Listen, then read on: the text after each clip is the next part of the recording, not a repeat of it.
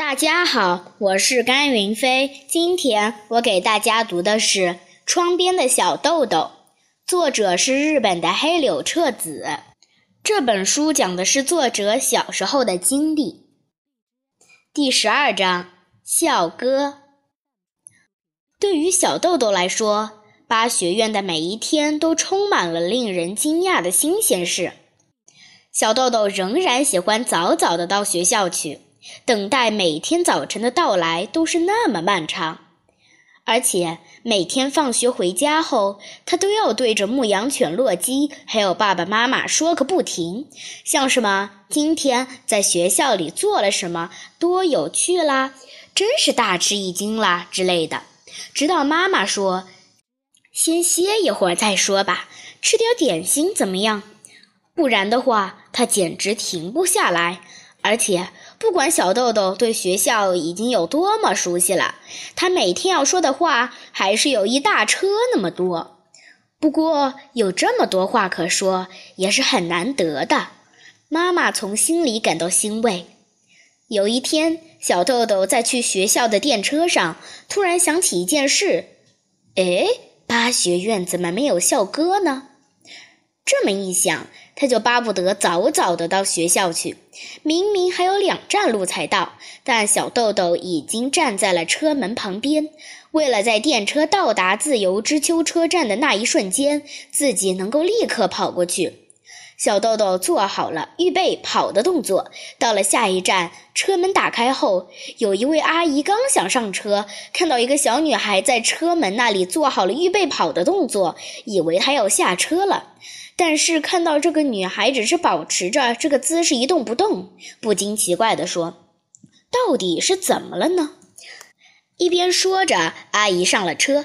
就这样，等电车到了站以后，小豆豆下车的迅速劲儿简直无人可比。年轻的南乘务员用潇洒的姿势，从还未完全停稳的电车上，一只脚支到月台上，一边下车一边说。自由之丘站，请下车的乘客。这个时候，小豆豆的身影已经消失在检票口外了。到了学校，小豆豆上了电车教室，立刻向先到的山内太二君问：“哎，太二，你知不知道咱们学校有没有校歌？”喜爱物理的太二用沉稳的语调回答道：“好像没有吧？”嗯，小豆豆一本正经地说。我觉得还是有校歌比较好。我以前的学校就有一首了不起的校歌。说着，小豆豆大声地唱了起来：“洗足池水虽清浅，能为伟人之胸怀。”这是以前学校的校歌。虽说小豆豆只在那儿待了几天，而且这首校歌对于一年级的小学生来说未免难了些，但小豆豆倒是记得很准确。不过，小豆豆也只记得这一句了。听完之后，泰尔二显出很佩服的样子，轻轻摇了两下头，说了声：“哦。”这时，别的同学也来了，大家对着小豆豆唱的难懂的歌词，都显出尊敬又向往的样子，说：“哦。”小豆豆说道。哎，我们请校长先生写一首校歌怎么样？大家也都有这个想法，就是请校长先生写一首吧。说着，大伙儿向校长办公室走去。校长先生听了小豆豆的歌，又听了大家的心愿，说：“好的，明天早晨一定写好。”大家说了声“那就一言为定”，就又纷纷的回教室去了。第二天早晨，每一个班级都接到了校长先生的通知，要大家全体到校园里集合。小豆豆他们满怀期待，兴奋的心砰砰直跳。大家到校园里集合之后，校长先生站在校园的正中央，拿出一块黑板，说：“大家看，这就是我们的校园八学院的校歌。”说着，校长先生在黑板上画出五线谱，写下了一些小蝌蚪。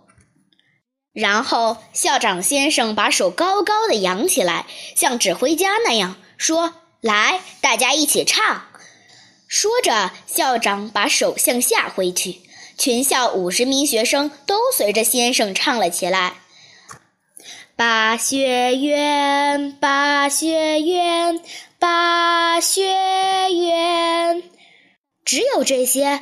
趁着歌声停下的瞬间，小豆豆问道：“校长先生很得意的回答：‘是啊。’”小豆豆大为失望，对校长先生说：“再难一点就好了，就像‘洗足池水虽清浅’这样的。”先生脸上红彤彤的，笑着说：“不喜欢这一首吗？我倒觉得这个挺好的。”结果别的孩子们也说：“这么简单的歌，还不如没有呢。”也就是说，孩子们不肯接受这首校歌。先生看上去有点遗憾，但并没有生气，只是用黑板擦把校歌擦掉了。小豆豆觉得有点对不起校长先生，但是又想到我们想要一首了不起的校歌，不想要这样的，这也是没有办法的呀。实际上，那首简单的校歌。饱含着校长先生热爱学校、热爱孩子们的感情，能把这种感情如此简练地表达出来的校歌，应该没有第二首了吧？可惜的是，孩子们还不能理解这些。后来，孩子们也都忘记了校歌的事，先生好像也觉得不需要了吧？因为他用黑板擦把校歌擦掉了。结果，巴学院始终没有校歌。谢谢大家。